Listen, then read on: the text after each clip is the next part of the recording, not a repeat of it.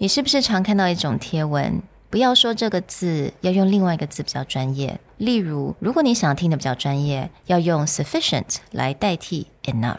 那今天让我们来看看，这是否是必要的？我们是真的需要用这些所谓比较专业的字吗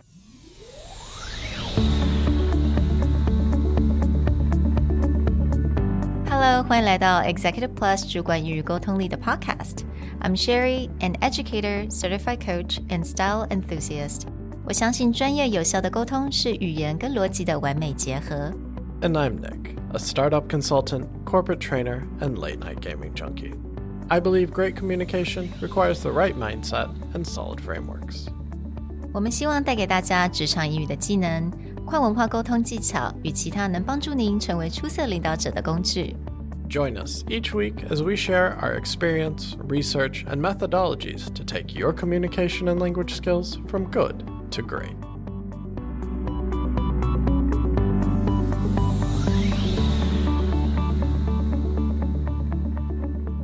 Hey, everybody. Welcome back to the Executive Plus podcast. In the past, you've heard us talk about the context of using this versus that, and the danger of getting thrown into the idea that there is specific, sophisticated business language.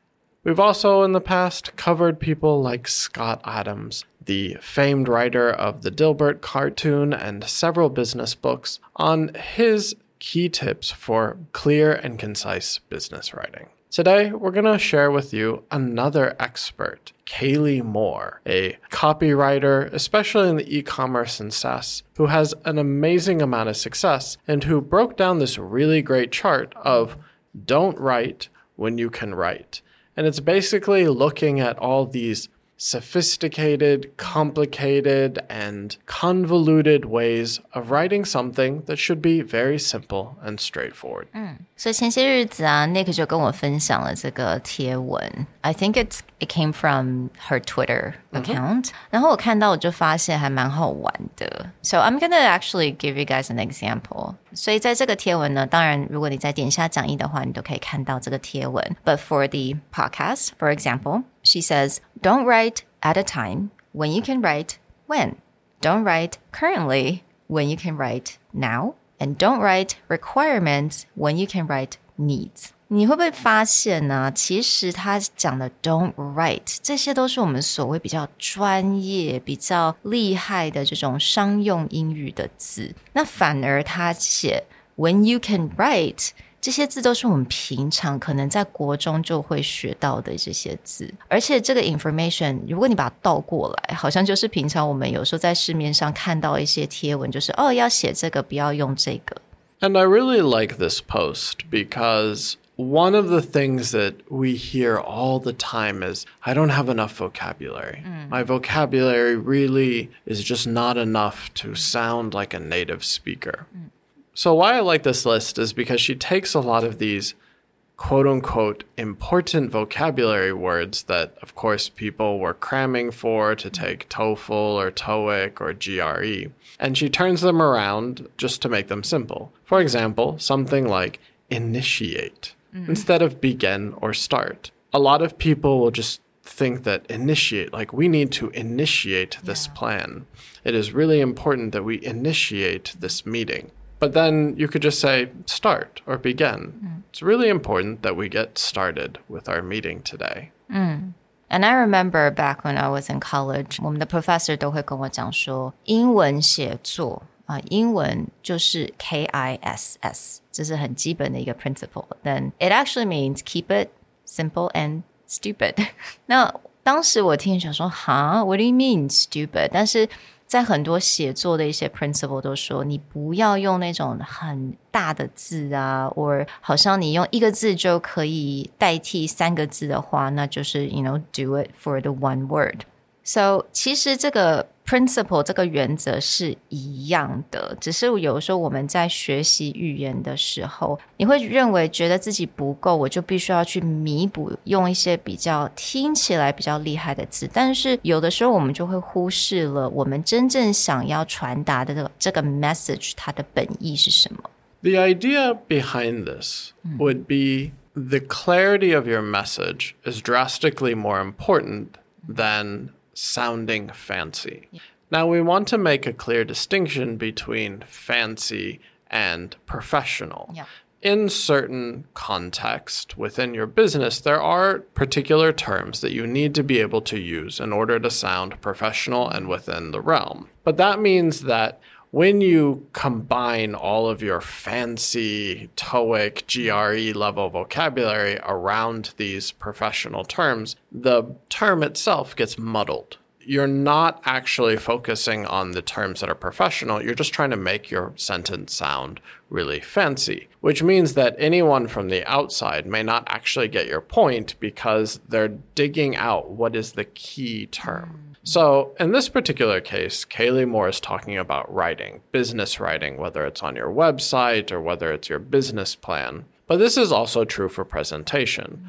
When someone is listening to your ideas, you don't want them getting caught up in the vocabulary of your ideas. You want them to focus on the content of what you have to say. And the content should be very clear and very professional, meaning anything that does not owe itself to being professional or it doesn't make your message clear is unnecessary. Mm. And I think a lot of people, when they do these presentation or any kind of communication, there's two ways to think, right? One way is that how am I going to convey my message clearly to my audience? Another way is that how am I going to impress them? So I would always say go to the first one. The first is like the most important thing. 我要怎么样很清楚的把我的 message 告诉我的听众跟我的观众，而不是去想我要怎么样来用我的字去 impress 人家。因为这个时候你可能就会用一些所谓专业字，但是当你在用这些字的时候，你可能就会好像你会把你原本的意思变得比较不清楚。So always, always think about how do I communicate clearly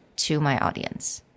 All right, so let's give you guys some examples what we're talking about. 如果我今天要讲这一句，那我要形容就是在职场上面应该更多的女性作为主管。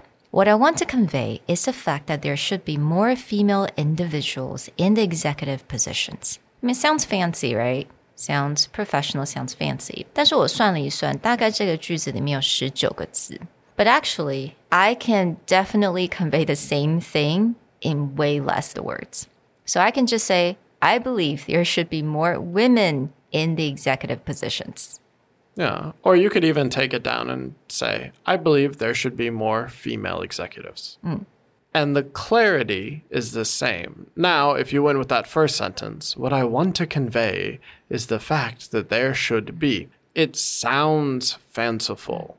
But the reality is, if I have a certain number of words on a page before someone thinks my email's too long, or I only have a certain amount of time in my presentation, then it's about bringing down the, to the clearest, shortest possible sentence. I believe there should be more women in executive positions. Mm. We actually picked out a very popular English learning book, business English learning book that you can pick up at most bookstores in Taiwan. And here are examples of the types of sentences they give that also create this problem. For example, they write, I couldn't agree more with what has been suggested, which simply could just be, I agree with your suggestions. Hmm. And the other half of that is the fact that they are advocating for a passive use of the language. I mm. couldn't agree more with what has been suggested. Very simply, our brain does not process passive language very easily. And there are only very specific times where it is clearer to be passive. So don't do that. Just, I agree with your suggestions. It's very simple. Another example from that same book is we are on the same page when it comes to this issue. Unnecessary. Yeah. We are on the same page. Yeah, that's it. We're on the same page. 所以其实我们这些 example 不只是用在写作上面，在你做 presentation、communication 上面也一样。If you can just convey your message in like the you know five words, go ahead and do that. 真的不需要去加长这个句子，或特别用一些什么样的字。那当然，专有名词是专有名词，you know professional terms or phrases that's another story. But what we're trying to say is that just make sure that your message is clear and don't try to think too much about impressing others. We hope that this reminder on keeping it simple and stupid, aka being professional and clear over sounding fancy and sophisticated. be sure to check out the show notes for a post of the list of words that Kaleigh Moore recommends that you consider the simpler and clearer alternative. We'll talk to you guys next time. Bye. Bye.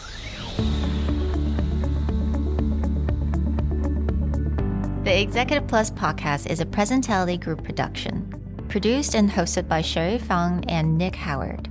You can search us on Facebook, 主管英文 Executive Plus. You can also find us on Instagram Communication R&D, and email us at sherry at epstyleplus.com.